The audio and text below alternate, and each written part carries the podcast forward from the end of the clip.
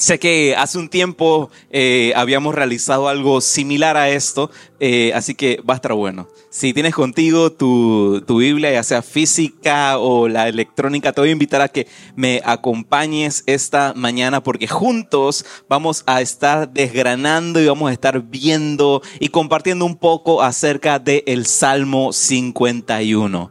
Hace un tiempo lo habíamos hecho con otros salmos, así que esto va a estar chévere. Pero antes de comenzar, te invito a que oremos juntos. Padre, gracias te damos por esta mañana que nos regalas, por el aliento de vida, Señor, por la oportunidad de estar nuevamente todos reunidos aquí en casa, de gozar de tu presencia, de gozar de tu palabra, de poder abrazar tu Santo Espíritu juntos en adoración, Señor. Te pido en el nombre de Jesús, que durante estas, estos próximos minutos, Señor, hables a nuestra mente, a nuestro corazón, a nuestro espíritu y que siembres en nosotros, Señor, aquella palabra que en su momento dará fruto. Gracias te damos, tomas control del ambiente, Señor, y de cada aspecto de este momento. Y los que estamos aquí decimos todos juntos, amén. Bueno, vamos entonces a ver eh, un poquito acerca de esto del Salmo 51.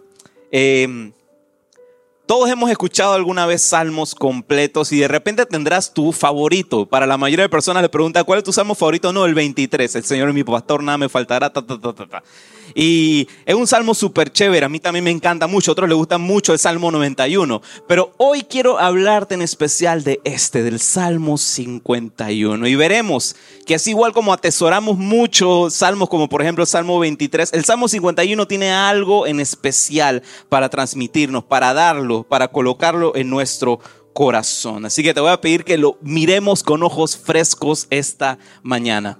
Y para comenzar, si, tienes tu Biblia física contigo, te vas a dar cuenta, bueno, en la digital también sale, en la digital también sale, que al comienzo de los salmos tienen como que un parrafito, como que algunas indicaciones al comienzo. Y este salmo, el Salmo 51, tiene algo muy, muy, muy curioso. Inicia de esta manera, para el director del coro, Salmo de David, cuando el profeta Natán fue a verlo después de cometer adulterio con Betsabé. Vamos a ir viendo algunos pedacitos. Para el director del coro, lo curioso que está esto es que, bueno, puede ser que este salmo era un salmo sumamente importante porque eh, se le atribuye al director del coro. Pudo haber sido de repente el director del coro de David o incluso hay teólogos que afirman de que está implícito el director de los directores de los directores. Dios mismo, quien está dirigiendo este salmo cuando el profeta Natán fue a verlo después que cometió adulterio con Betsabé. Este es un relato que vemos desarrollado en 2 de Samuel capítulo 11 y 12. Eh, quiero nada más contártelo así muy resumido porque definitivamente no nos va a dar el tiempo si lo hacemos así, pero a lo mejor estás un poquito familiarizado con esta historia, pero la veremos rapidito. ¿De qué se trata lo que se desarrolla en 2 Samuel capítulo 11 y 12? David se encontraba en un momento de su reinado que eh, se había puesto un poquito ocioso. Era el verano y normalmente era el tiempo en el que los reyes salían a, eh, a batallas, a conquistar. Pero él decide quedarse en casa y desde lejos ahí mirando por el balcón encuentra y ve hacia la ventana y ve por allá en una azotea a una muchacha que captó su atención y él desea estar con ella a todo costo. Así que se encuentra con ella, eh, comete un acto de adulterio en ese momento y ¿qué es lo que sucede después de ello? La muchacha queda embarazada y eh, ellos queriendo ver de qué manera podían seguir adelante, David eh, empieza a armar cierto complot, porque nada más y nada menos el que era el, el esposo de esta muchacha llamada Betsabe era Urias, que era uno de los principales del ejército de David, uno de sus mejores soldados. Así que David lo que eh, empieza pues a crear es un plan para que a Urias lo ubicasen en el centro de la batalla, en el campo más duro de la batalla y que ahí mismito a la historia. Y fue lo que pasó.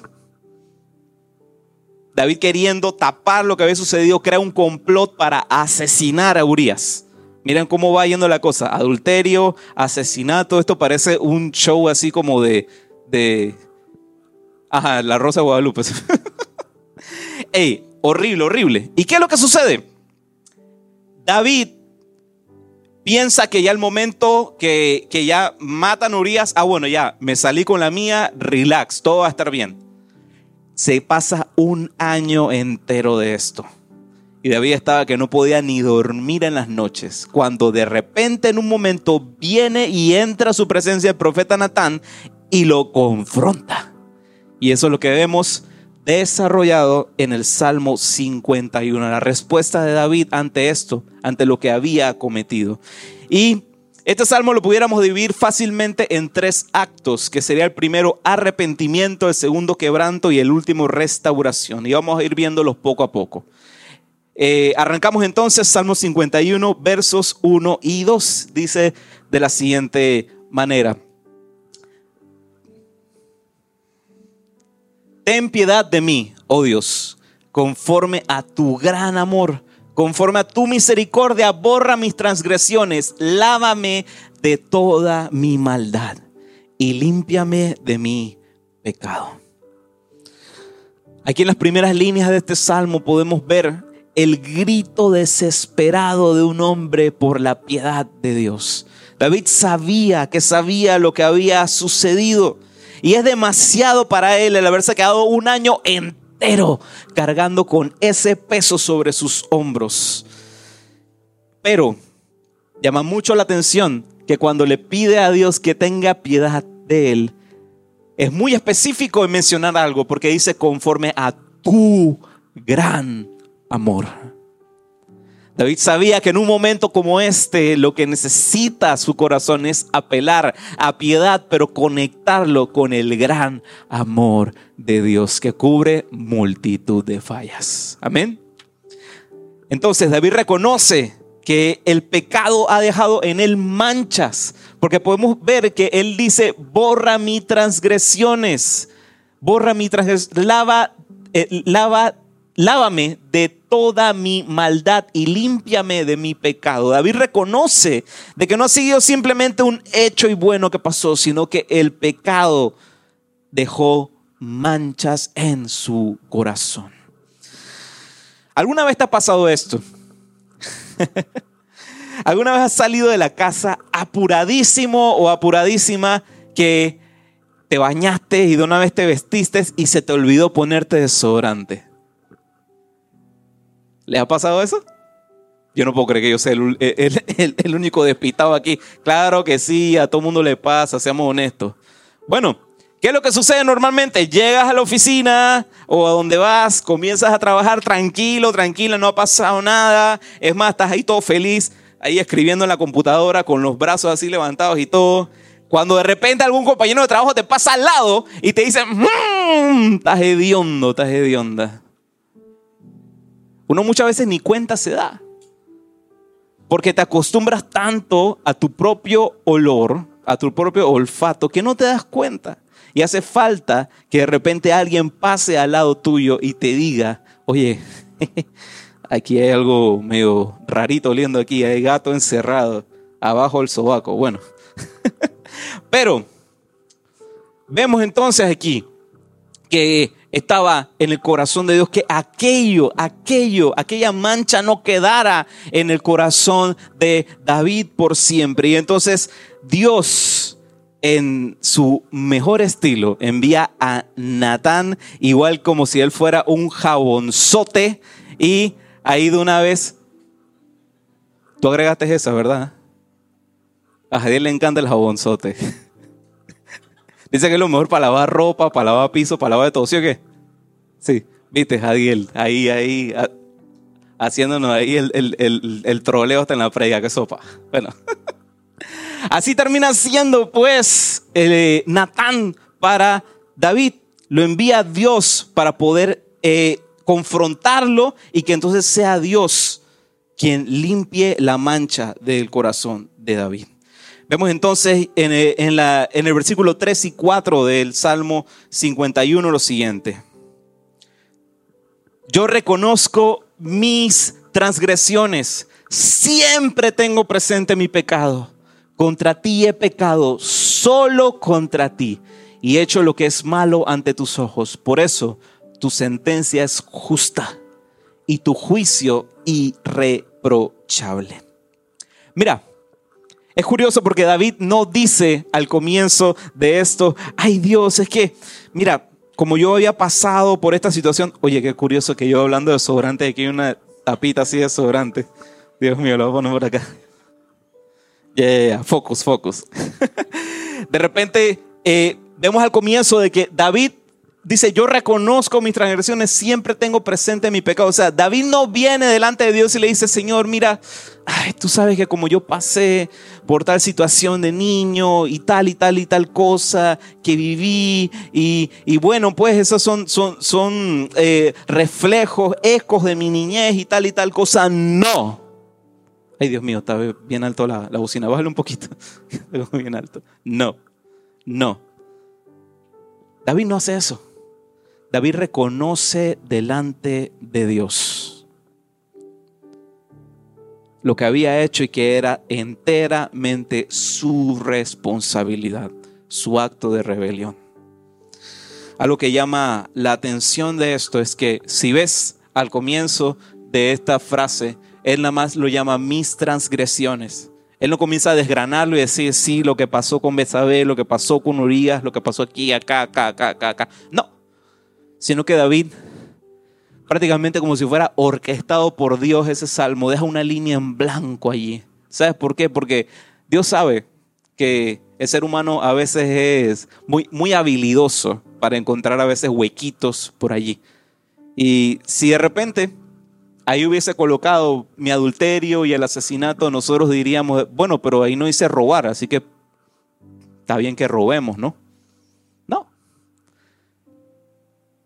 Con todo, con todo, con todo eh, acción, lo coloca así simplemente, transgresiones, para que nos demos cuenta de algo, que la gracia, el perdón de Dios no sirve solamente para cubrir ciertos pecados, ciertas fallas, cubre y limpia y transforma todo, todo, todo, todo, todo, todo, todo. Dice David entonces, siempre tengo presente mi pecado. A veces escuchamos que en la Biblia se menciona a David como un hombre conforme al corazón de Dios.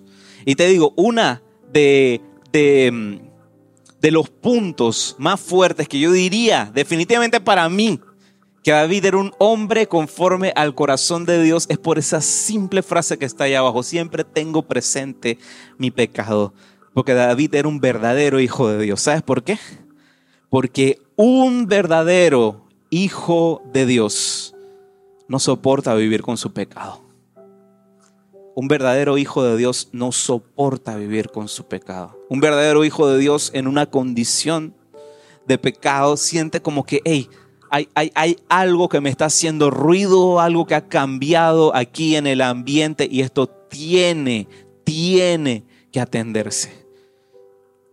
David se sentía durante ese año, uff, miserable, miserable. Y aquí pudiera resaltar y, poner por delante cierto red flag. Lo llamé así porque bueno, pero si uno ya ha llegado a un punto en el que se siente demasiado cómodo con su pecado, que ya ni trae a tu corazón esa sensación de, uy, eh, esto, esto no está bien delante de los ojos de Dios. Y ya lo ves como, mm, no, si otros lo hacen, no, no hay problema. Cuidado, cuidado, cuidado, cuidado. David dice que día y noche lo perseguía, día y noche lo perseguía, pero muy curioso, que él no decía día y noche me persigue el castigo, día y noche me persigue las consecuencias, no. Él simplemente dice que día y noche le perseguía aquella, transgresión, aquellas transgresiones.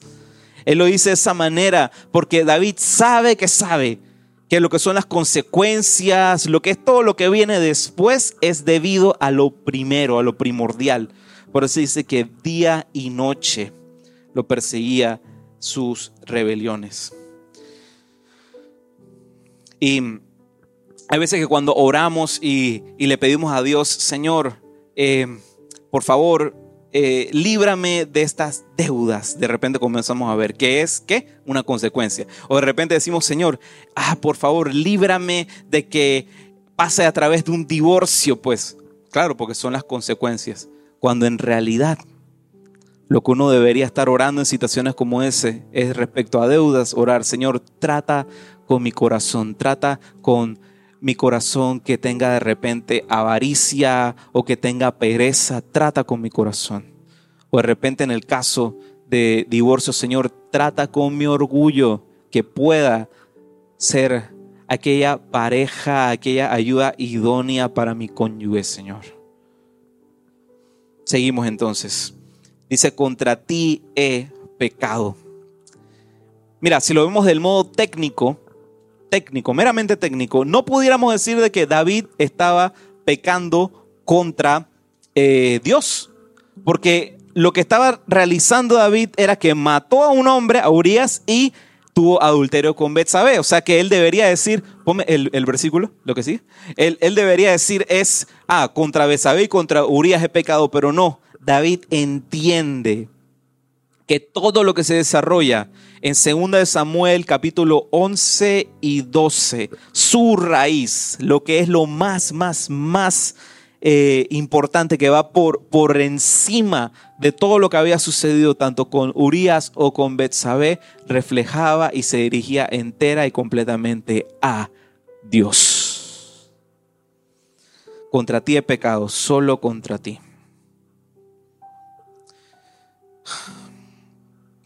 Ciertamente Dios lo vio todo. Hay muchas veces que nosotros pensamos de que, bueno, como me puede salir con la mía en ese momento, pude hacer tal y tal cosa y no salió publicado ni en las redes, ni mis amistades se enteraron, ni tal ni tal cosa sucedió, ni tan en cadenas de WhatsApp, ni ninguna de estas cuestiones. Pensamos, bueno, eh, me salí con la mía. A veces el pecado crea esa neblina delante de nosotros que pensamos de que ni siquiera Dios está viendo las acciones que estoy cometiendo. Pero ¿sabes qué? Dios lo ve todo. Dios está allí. Dios sabe cada aspecto de lo que pasó David y lo que en algún momento hemos pasado tú y yo. Nadie, esta es una frase de Charles Spurgeon, me encanta, nadie excepto un hijo de Dios, se preocupa por el ojo de Dios. Te lo repito, nadie excepto un hijo de Dios se preocupa por el ojo de Dios. Un hijo de Dios sabe y se preocupa de que tanto en lo público como en lo oculto dé gloria al Padre. Por lo que estés atravesando decisiones que de repente hayas tomado no no de la mejor, de la mejor manera, eh, fallando al blanco, tratando de, de buscar el camino más sencillo, más fácil. Dios lo ve y está ahí presente. Y un hijo de Dios sabe que sabe de que tanto en lo público como en lo oculto, el ojo de Dios está presente en mi vida. Y dice David más adelante, por eso tu sentencia es justa y tu juicio irreprochable. Es, una locura porque anteriormente todo lo que David menciona, aquí ya en esta línea comienzas a darle la gloria a Dios, comienza a decirle, Señor, tú eres justo por encima de todo, tus juicios, nadie puede decir nada en contra de ellos, tú eres supremo, tu, tu autoridad es suprema por encima de todo. Pero ¿sabes por qué David lo hace en ese punto? Porque en algún momento, antes de lo que ocurriera, David era aquel que daba ejemplo a otros de lo que la fidelidad y la gloria de Dios hacen en la vida de una persona. Ahí prácticamente David lo que hace es, hey, te tengo que dar gloria a ti, porque en cierto momento no he sido yo el mejor ejemplo por todo esto que sucedió. Restablece aquello para que yo pueda dar gloria de tu nombre. Y seguimos en los versos 5 y 6. Dice, yo sé que soy pecador de nacimiento, pecador desde que me concibió mi madre. Yo sé que tú amas la verdad en lo íntimo, en lo secreto me has enseñado sabiduría. Es, es, es, un poco curioso que David mencione esto al comienzo. Yo sé que soy pecador de nacimiento, porque la verdad, si vemos la genealogía de David, David no había, no había sido concebido en una relación pecaminosa, él simplemente era el octavo hijo de Isaí. Y, y más nada, era pastor y demás, tenía sus hermanos. No, no, no, no había un, un trasfondo de esa manera, pero aquí lo que David está reconociendo es algo mucho más profundo. Reconoce delante de Dios la naturaleza que hay dentro de cada ser humano al momento de su nacimiento. ¿Y quieres una muestra? Bueno, eh, los que son papás entenderán completamente, los que de repente tienen eh, sobrinos y eso lo habrán visto en algún, en algún momento. Tú nunca vas a ver un papá y bueno, aquí tenemos papás presentes y, me, lo, lo pueden corroborar. Tú nunca vas a ver un papá sentarse con su hijo y que, oye, mira, vamos, vamos a hablar hoy acerca de cómo mentir. Te voy a enseñar a pegar mentiras, ven, para que, para que, para que te salgan bien las mentiras. No, ningún papá hace eso, ¿verdad que no? Ningún papá hace eso. Ningún papá se sienta con, su hijo o, o, su hijita, con su bebé, y le comienza a decir, mira, te voy a enseñar a ser el mejor de los mentirosos. Ven, ven, ven. No, no lo hacen. Sin embargo, llega un momento de la edad del desarrollo de los niños que ya es natural que de repente quieran pegar que la mentirita de esto, la mentirita de aquello, o que esto es mío, a, pesar de que no son de ellos. Y esa, es natural que comience a pasar eso. Digo, los niños son inocentes en esencia, pero eso es un vivo reflejo de lo que es la naturaleza humana. Nosotros no nos tienen que enseñar a pegar mentiras. Es algo que sale de natural. Por eso necesitamos al Señor. Por eso necesitamos una vida redimida en Cristo Jesús. Y seguimos viendo esto más adelante. Dice, por eso es hermoso. Ah, caramba, ¿a dónde me quedé? Ajá. Por eso es hermoso ver que en medio de aquella naturaleza, David dice después lo siguiente, dice, yo sé que tú amas la verdad en lo íntimo, en lo secreto me has enseñado sabiduría. Dios busca trabajar eso en el corazón del hombre. Dios busca restablecer eso en el corazón del hombre. Y David no, no pide a Dios que, trabaje en su vida de forma superficial. Ay, Señor, tal y tal cosita. No, pide que trabaje de manera profunda. Yo sé que hagas la verdad en lo íntimo, en lo secreto. Me has enseñado sabiduría. Entonces veremos la siguiente gran parte de, este salmo que ya sería la etapa de quebranto y lo vemos a través de el verso 7 hasta el 9. Dice así, dice, purifícame con hisopo y quedaré limpio. Lávame y quedaré más blanco que la nieve. Anúnciame gozo y alegría. Infunde gozo en estos huesos que has quebrantado. Aparta tu rostro de mis pecados y borra toda mi maldad. Purifícame con hisopo y quedaré limpio. Es la primera línea de estas que estamos viendo. David es quebrantado y lo primero, primero, primero que le pide al Señor es, Señor, purifícame, límpiame, lávame total y completamente, tanto de, de manera moral como de manera espiritual, Señor. Y es donde menciona el hisopo. Si, de repente estás en este, en este lado de la historia, cuando te mencionan hisopo, lo primero que te viene a la cabeza son los Q-tips, que a veces le dicen así que hisopo, hisopo de algodón. Pero ¿qué es un hisopo? En realidad un hisopo es eso. Un hisopo es esta plantita que ves del lado de acá. Y en, en, en la antigüedad, esta plantita era utilizada para dos cosas ceremoniales. Los eh, sacerdotes lo utilizaban primero de todo para que durante la Pascua, con esas ramas que las entrelazaban así, era que rociaban la sangre del cordero en puertas para, digo, en puertas no en el templo, para poder conmemorar lo que era la Pascua, lo que era la Pascua. Y también otra eh, ceremonia que se realizaba con eso era que el sacerdote eh, igual utilizaba esto para rociar agua en símbolo de purificación. Por un lado, la sangre del cordero y por el otro lado, el agua de purificación. Y eso relaciona el hisopo con, con, con, con algo sumamente profundo porque lo asocia con limpieza, pero también la asocia con sacrificio, con purificación, con la sangre del cordero. Y más adelante veremos de qué cordero estamos hablando aquí la sangre del perfecto sacrificio, la sangre de Jesús.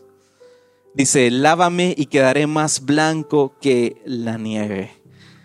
David reconoce allí algo que nuestra lógica humana a veces no comprende. Mira, hay tanta gente, tanta gente, que la razón principal por la que no quieren lidiar con una situación de pecado en su vida es porque no creen que Dios es capaz de restaurar su vida. A veces que huimos de ser expuestos delante de Dios por eso, porque pensamos, no, no, no, no, estoy demasiado sucio para que Dios me pueda limpiar. Pero mira lo que dice David, lávame y quedaré más blanco que la nieve. ¿Tú conoces algo más blanco que la nieve? La nieve es blanquísima, blanquísima. Es más, eh, cuando eh, la gente sale a esquiar y, eh, en montañas y eso tienen que usar hasta, hasta lentes de sol porque el resplandor es tan fuerte que te deja ciego. La nieve es blanquísima.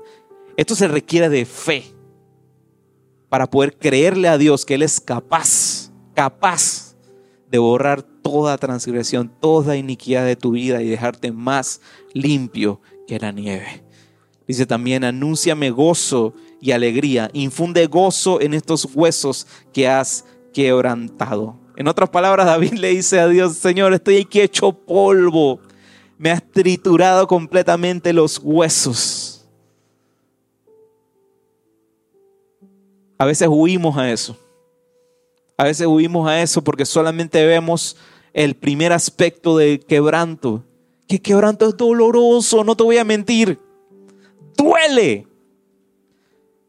Pero hay un segundo aspecto hermoso del quebranto y es el regalo de la misericordia y el perdón de Dios.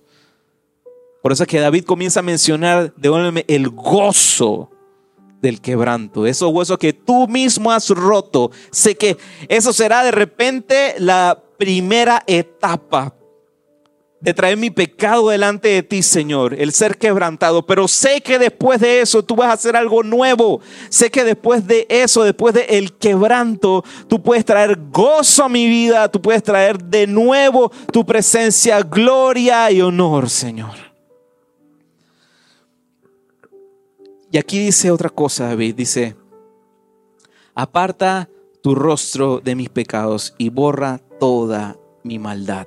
Esto es algo que él ya repitió en versos anteriores, pero vemos aquí claramente que aún así escribiendo el salmo este, componiendo esta canción, David tenía conflicto dentro de él porque era, a veces para el ser humano es difícil tragar esto, es difícil tragar que a pesar de nuestras súper y, y horribles metidas de patas puede haber un Dios que es totalmente justo, pero también totalmente amoroso. Y que trata con nosotros, sí, destruye tus huesos, pero que trae gozo y restauración a tu vida.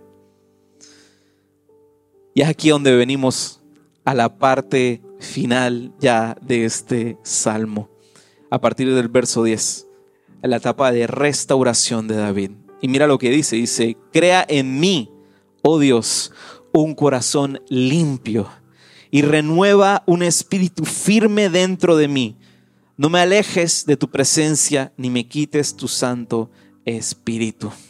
Crea en mí, oh Dios, un corazón limpio. Crea. David, en medio de esto, tiene, tiene, tiene, tiene unas expectativas increíbles del amor de Dios. Por eso es que siempre se repite y se relaciona a él y se dice que era un hombre conforme al corazón de Dios.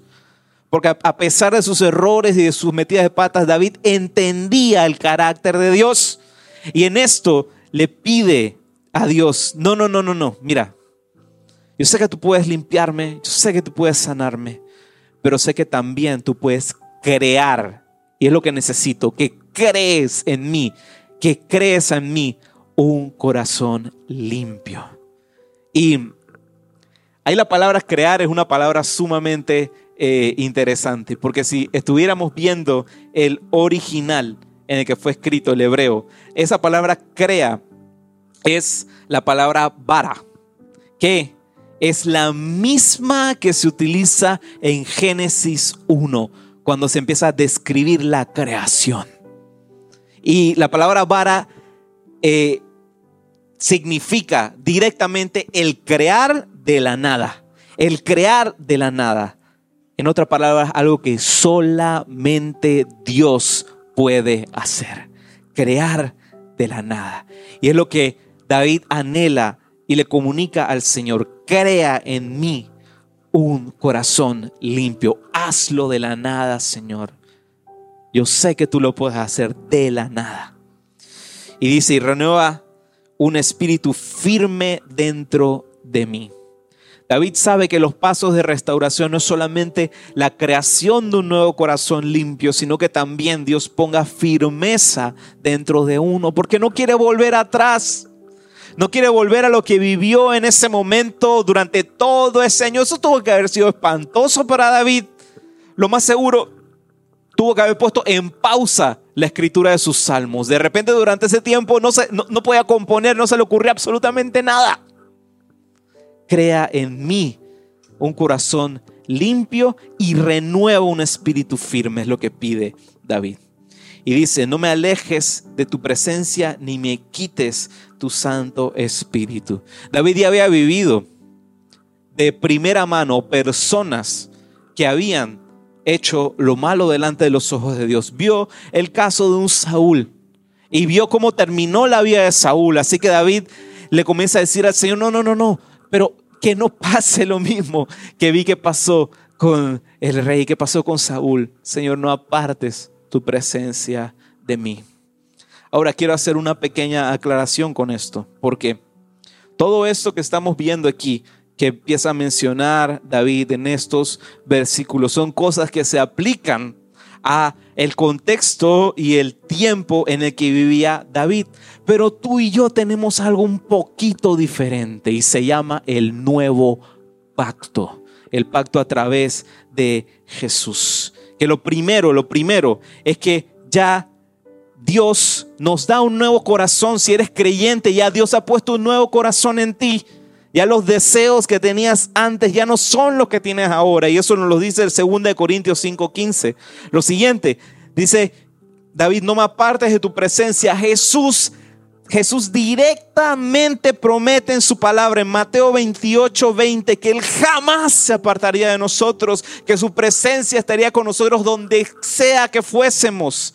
Y lo tercero dice, no quites de mí tu Santo Espíritu. En 1 Corintios 6, 19 dice que el Espíritu Santo, ¿sabes dónde habita? Aquí. Aquí. Ya lo que Dios hizo en tu vida. El Espíritu Santo mora en ti. Y sí, todo lo que dice David es técnicamente cierto, pero tú y yo tenemos que ser también conscientes de que tenemos a través del sacrificio de Jesús un plus que de repente en ese momento de la historia David no lo pudo tener, pero él hace eco de eso y empieza a apuntar hacia Jesús. En los versos 2 y 13 vemos lo siguiente. Devuélveme la alegría de tu salvación, que un espíritu de obediencia me sostenga. Así enseñaré a los transgresores tus caminos y los pecadores se volverán a ti. Daniel, como te decía, lo más seguro durante ese año se tuvo que haber sentido miserable, miserable, completamente miserable. Pon el 2 y 13, el siguiente. Se sentía miserable y pide, devuélveme la alegría de tu salvación, que un espíritu de obediencia me sostenga. Mira, David era un rey. Y un rey en esa época, uff, no le sobraban las maneras de cómo distraerse. Podía pedir de que vinieran mil y un payasitos, bufones de toda clase de cosas, malabaristas, eh, caballos, elefantes, ballenas, qué sé yo. Pero nada le daba gozo a David, absolutamente nada. No podía distraerse porque sabía que la alegría de su salvación solo podía ser devuelta por el Señor. Y dice, así enseñaré a los transgresores tus caminos. Sabes, no puedes dar lo que no tienes. Y David sabe, sabe que sabe que en el corazón de Dios Dios anhela que uno predique, que uno comparta de su palabra, pero primero Dios tenía que tratar con él. Primero Dios tenía que tratar con él con su vida, porque no podemos dar perdón si no hemos recibido primero perdón. Vemos entonces ya las últimas líneas de este salmo, desde el verso 14 hasta el 17, dice, Dios mío, Dios de mi salvación, líbrame de derramar sangre y mi lengua alabará tu justicia.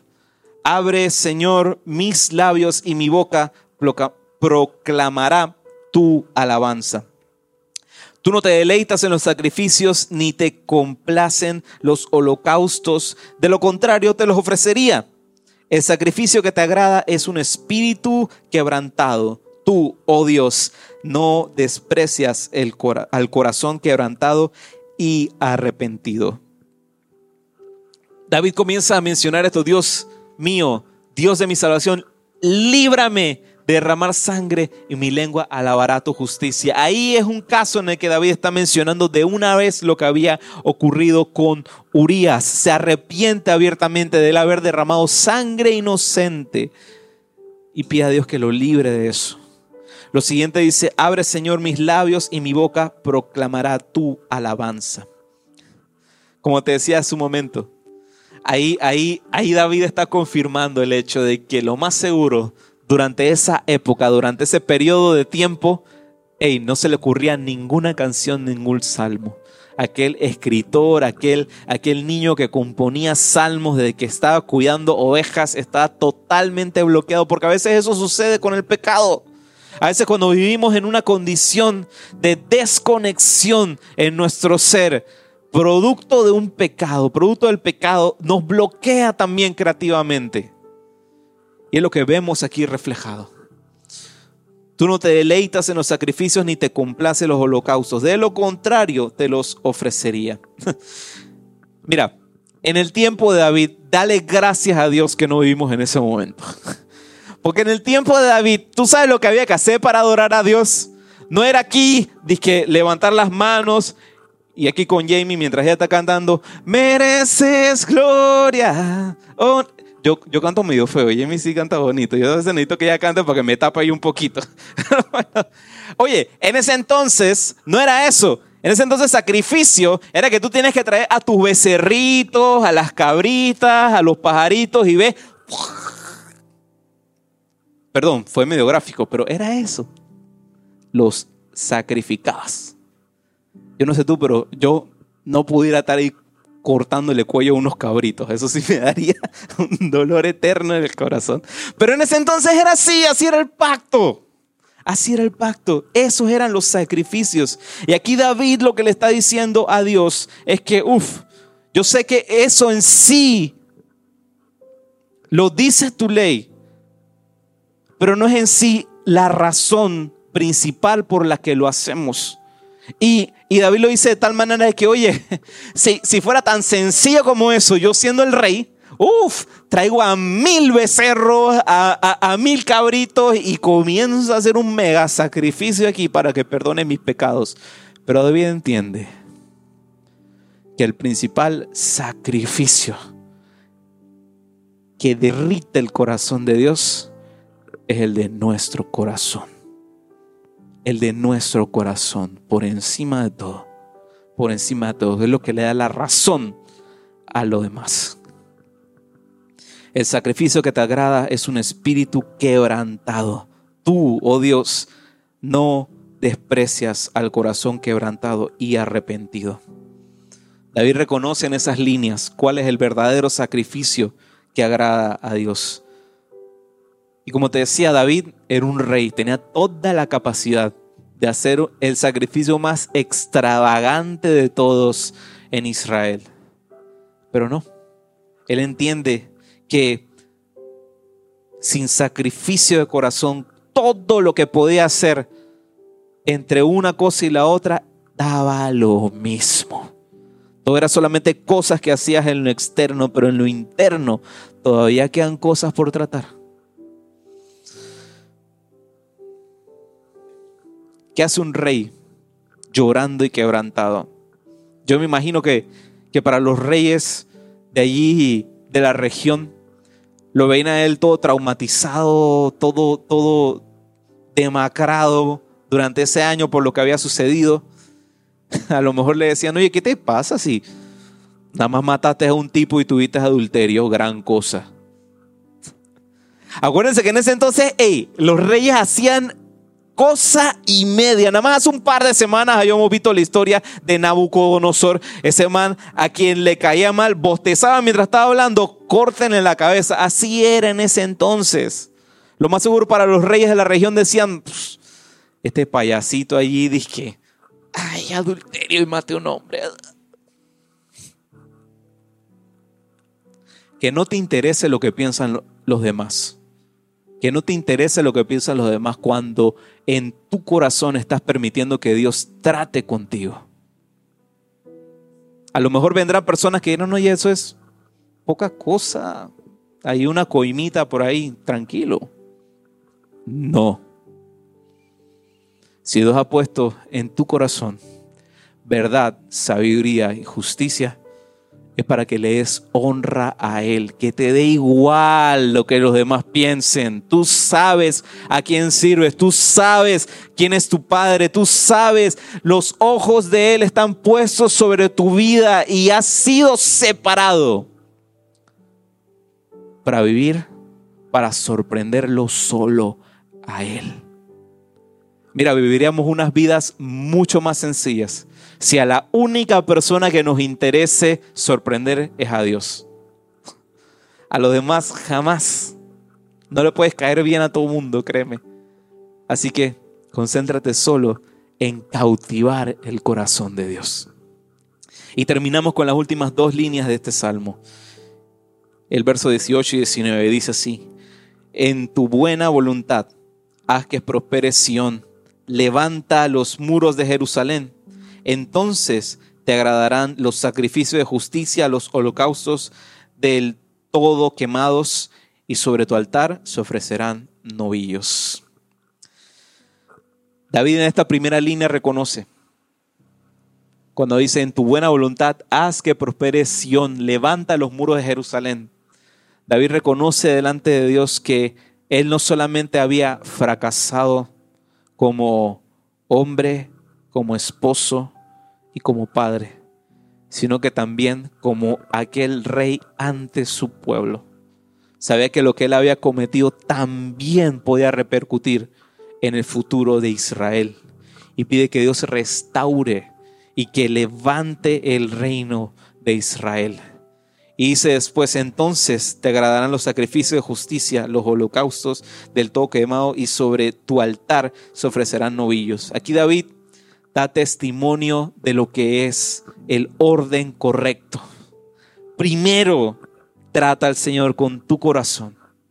Y luego, cualquier cosa que tú hagas delante de Él es aquello que trae gloria y honor a su nombre. El perdón no está en lo que hagas. El perdón no está en que, ay, bueno, me voy a latillar y qué sé yo, y ir kilómetros de rodillas para buscar el perdón de Dios. No. Todas son expresiones externas que muchas veces pueden engañar a lo que está realmente dentro. El buscar el perdón de Dios es buscar el quebranto. Porque luego de ese quebranto, Él crea un nuevo corazón. Y al crear un nuevo corazón, inicia una nueva historia delante de Él. Y sabes, Si Dios lo tiene que hacer mil veces, lo hará. Pero Él está sobre tu vida. ¿Qué nos quiere mostrar este salmo? Porque algo que a mí me gusta decir y, repetir mucho, hay veces que, que, que somos un poquito, ¿cómo sería la palabra? Un poquito egoístas a veces con la Biblia, porque pensamos que la palabra, la Biblia, habla de nosotros. ¿Y sabes qué? Ah, ah. La Biblia habla de Jesús. El, el protagonista, el estelar de cada verso ahí escrito, dirige y apunta hacia Él. Y en este salmo, ¿dónde vemos a Jesús en medio de esto? Jesús, primero que todo, es quien limpia nuestros pecados. Lo vemos en Efesios 5, 25 y 27. Dice, para los maridos eso significa ame cada uno a su esposa tal como Cristo amó a la iglesia. Le entregó su vida por ella a fin de hacerla santa y limpia, a lavarla mediante la purificación de la palabra de Dios. Lo hizo para presentarse a sí mismo como una iglesia gloriosa, sin mancha, ni arruga, ni ningún otro defecto. Será en cambio santa e intachable. Jesús es quien limpia nuestros pecados. Segundo, Jesús es quien nació sin pecado. Y eso es lo que habíamos visto en el verso 5, cuando comienza David a tener este, este, este enrollo dentro de él acerca de, bueno, de que fue concebido en pecado. Mira, Jesús es aquel que fue concebido sin pecado por un acto de un milagro sobrenatural. Y lo tercero, Jesús ofreció el máximo sacrificio de justicia. No recibimos perdón de pecados directamente por nuestro quebranto. Quiero que, quiero que eso quede muy grabado en nosotros. No es de que, ah, porque me he quebrantado delante de Dios, eso es lo que compra mi eh, perdón. No, no. Eso es solamente la antesala que abre un diálogo entre Jesús y el Padre. Él es quien intercede por nosotros. Es por su sacrificio que existe perdón de pecados. Es por su sacrificio que el edicto, la sentencia que estaba sobre tu cabeza y sobre la mía, aquel castigo que a ti y a mí nos debía tocar, cayó sobre él. Ese Jesús en medio de todo esto. Yo quiero invitarte a que por un momento nos coloquemos sobre nuestros pies.